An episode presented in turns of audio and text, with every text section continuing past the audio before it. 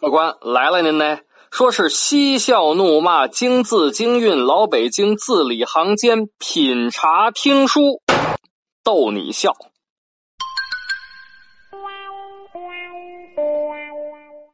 感谢您光顾老北京茶馆，我是张丁。本节目由喜马拉雅 FM 独家播出啊！今儿个给您讲的叫做《搞笑夫妻里的熊孩子》。前面几期啊，讲了我和我媳妇儿的那个那个夫妻生活的那点事儿啊，大家都觉得挺可乐的。有人呢还给我发私信：“丁爷，你这段子是编的吧？”我跟你讲啊，别的不敢说啊，别人那段子是不是编的我不知道啊，我讲的这个那那都是真事儿。我呀，我是学理工科的，高考语文差一分不及格啊！你可以调以前那卷子，我高考语文差一分不及格，他就不会编东西。我记得高中的时候，我我我编过一回啊，文理分科的时候有一次考试，就是那种那个那个诗词，老师写上文，你你写下面那半句啊，我记得特别清楚那题啊，上面那半句叫“西塞山前白鹭飞”。啊，让我填下面那句，我这我这语文这东西实在学不会啊。但是我记得老师讲过呀，说古人讲究对仗啊，骈文对仗，对仗怎么对？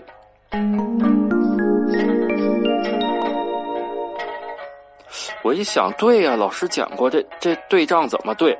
西塞山前白鹭飞，西啊西对东，哎西对东，塞塞是个什么玩意儿啊？塞塞就对村儿吧，村儿山前啊，那么山前就对河边白鹭，我靠，这个这这难了，白白对黑黑什么呢？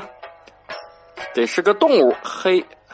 黑狗，黑狗，飞飞是个动作，哎，有了，啊，那那卷子上边半句，西塞山前白鹭飞，啊，下句有了，马上提笔写，不然待会儿忘了。西塞山前白鹭飞，对，东村河边黑狗叫，汪汪汪。结结果是我就被分到理科班了。所以呢，上大学的时候啊，我学的也是理工科啊。我的研究生的专业呢是控制理论与控制工程啊。那么最在行的就是气动控制啊。其实气动控制啊，可以应用在很多方面啊。呃，一讲这我就在行。比如说气动制动器，就是刹车啊。很多大型的车辆都是气动制动器，气动刹车就是。这车就停住了，因为太大了嘛，它需要气动制动，所以我对气动系统的研究非常在行，不是吹牛啊！一听声音我就知道问题出在什么地方。比如说，和它是有差别的，这不嘛？呃，这昨儿个早上我和我媳妇儿吃早饭啊，早饭都做好了啊，哎，小碟儿、小碗儿啊，都给它摆到桌子上，然后有请媳妇儿就餐。然后呢，我的媳妇儿一坐，我就听见不啊，在我老婆这个身体的中下部位传来一个轻微而悠长的气体喷射的声音。这这这吃早饭的这个，这这这这成何体统？我就特别严肃啊，我我我这人特别严肃，有的时候我特别严肃的对我媳妇说：“啊，媳妇儿，我我我发现最近你胖了。”啊，我媳妇儿就问呢，啊，你怎么发现的呢？我我我特别严肃的对我媳妇儿说，媳妇儿，这个我我我可不是看出来的啊，这天天看他也看不出来。我呢是从你刚才身体后端排气的声音听出来的。我媳妇儿就纳闷儿啊，这个胖还能听出来呢？我说。哎，你看看啊，以前你九十多斤的时候，那那放屁什么样是吧？那，等等等等的呀，是不是？